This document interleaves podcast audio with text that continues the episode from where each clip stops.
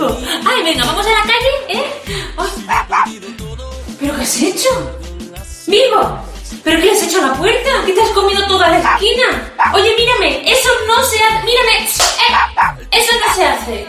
Ay, por favor, pero si te has comido media puerta. Sí, esa situación que acabamos de escuchar es real y seguro que si tiene perro lo han comprobado o si no lo tienen y se han fijado en el de sus amigos cuando van a casa habrán dicho, pero ¿por qué Bobby muerde el mueble de salón? Pues vamos a salir de dudas.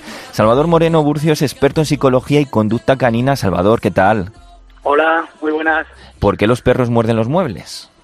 Pues hay muchos factores eh, por el cual muerden lo- los muebles. Podemos, pri- principalmente habría que hacer un psicoanálisis del perro, ver la conducta, porque cada uno, aunque siempre el mueble sufre de, de la misma forma, eh, digamos que cada perro tiene un precedente. Hay algo que, que le estimula a hacerlo, ya sea la raza, la edad, eh, las condiciones en las cuales vive. Hay muchos factores, o sea, hay muchos factores.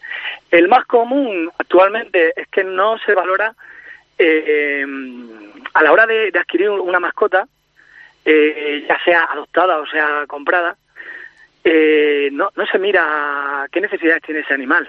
Simplemente queremos tratarle muy bien, queremos eh, pues, pues darle todo lo mejor y hay veces que lo que estamos haciendo es eh, cometer un gran, un gran error porque lo que necesita el perro primeramente es que le entendamos. Y, muchas no- veces el dueño no lo entiende, ¿no? No, no, no, no, mira, eh, el mayor problema que existe en el mundo del perro ahora mismo es que prácticamente eh, el 90% de las personas que tienen una mascota, en este caso el perro, no saben cómo piensa un perro. Entonces, eh, a la hora de, de entender cómo piensa el perro, eh, podríamos ver la causa por la cual está haciendo la conducta esta destrucción o cualquier otro tipo de conducta. ¿m? ya sea agresiva, eh, estereotipias, conductas eh, por recursos, de agresión y, bueno, toda la- todas las conductas en sí. Mm. Pero en concreto, date cuenta que un pastor alemán, los perros no han nacido en el monte, los perros los ha creado el, el hombre Sí. eh, y ha atrofiado e hipertrofiado ciertas conductas. Entonces, date cuenta que si el pastor alemán, por ejemplo, una línea de trabajo, eh, lo metemos en un piso de 80 metros cuadrados porque nos gusta mucho y lo hemos visto en una revista o en las películas de la policía que lo utilizan muchísimo y parecen súper inteligentes, date cuenta cuando lo metemos en un piso y le dejamos nueve o diez horas solo y le dejamos un paseo de 15 minutos, pues hombre, lo mínimo que puede pasar es que rompa algo en casa. Eso está claro. Entonces, eh, por lo que nos dices, no es una cuestión de razas. Casi todos los perros pueden hacer esto de lo que estamos hablando, lo de morder los muebles, ¿no? Sí, lo que pasa es date cuenta que, mm, que es algo más profundo, ¿no? Va un poquito más allá, Sí. porque date cuenta que, que la raza influye porque se ha creado para algo en concreto, un nivel de actividad y demás. Por ejemplo, eh, el ejemplo que te he puesto en el pastor alemán, eh, si fuera un bichón maltés, eh, ya que se ha atrofiado y se ha hipertrofiado ciertas conductas para que el perro pueda convivir relajadamente en una casa, o sea, un perro de casa, un perro pues para estar acariciando, tenerlo en el regazo, pues ese tipo de perros tiene atrofiadas esas conductas. Entonces, son más propensos a que no lo hagan.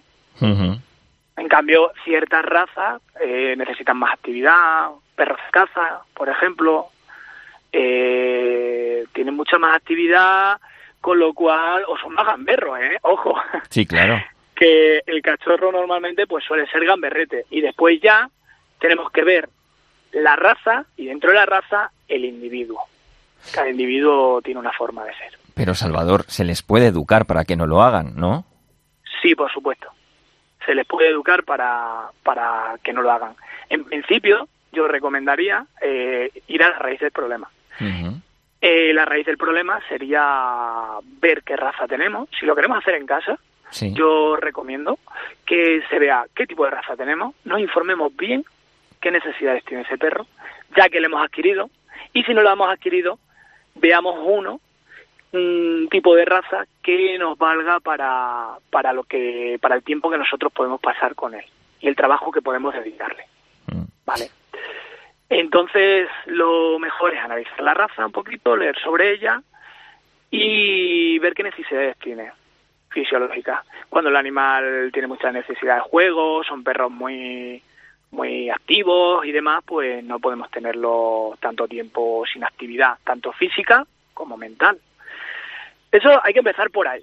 Eh, una vez que empezamos a meter ese tipo de rutinas, oye, pues mira, tengo un pastor alemán, le estaba sacando 15 minutos, pues me han dicho que tengo que sacarle una hora por la mañana, otra hora por la tarde, hacerle juegos de estimulación mental, eh, por ejemplo, dejarle algún juguete en casa, como por ejemplo un con, etcétera, etcétera.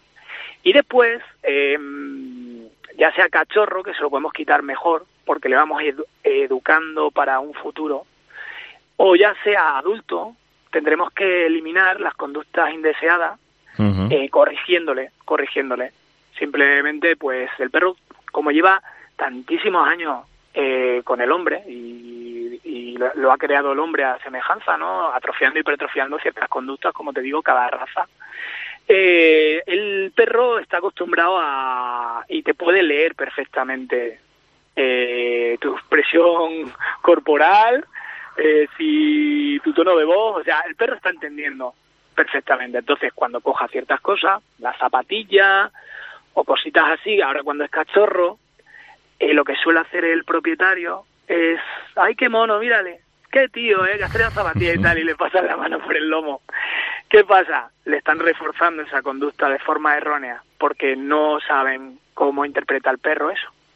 Hace mucha gracia, pero el perro le estamos reforzando esa conducta. Entonces, todo lo que sean sus juguetes le vamos a reforzar de forma positiva que el perro los muerda y juegue con ellos. Cuando coja algo que le podemos poner incluso de cebo, cositas que, que pueda coger que no queremos que coja, le decimos que no e incluso le apartamos de ello para que el animal sepa perfectamente qué se puede tocar, qué no se puede tocar.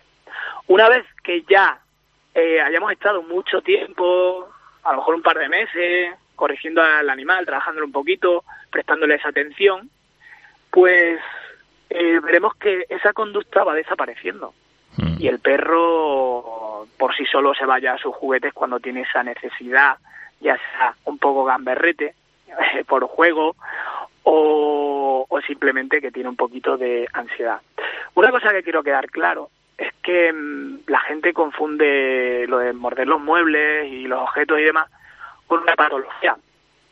Eh, yo no creo que sea una patología. Una patología es una ansiedad por separación, que, también se mueve, hay destrozos, hay ladridos, etcétera. Eso sí es una patología porque el animal entra en una especie de fobia y, para él quedarse solo es, es algo fóbico. Pero esta conducta de romper cosas es una conducta normal en el perro, pero no es adaptada al medio en el cual vivimos. ¿De acuerdo? Eso es sumamente importante. Que nadie piense que su perro, porque muerda cosas, es un perro malo, es un perro... No, no, no, no. Absolutamente para nada. Es una conducta normal.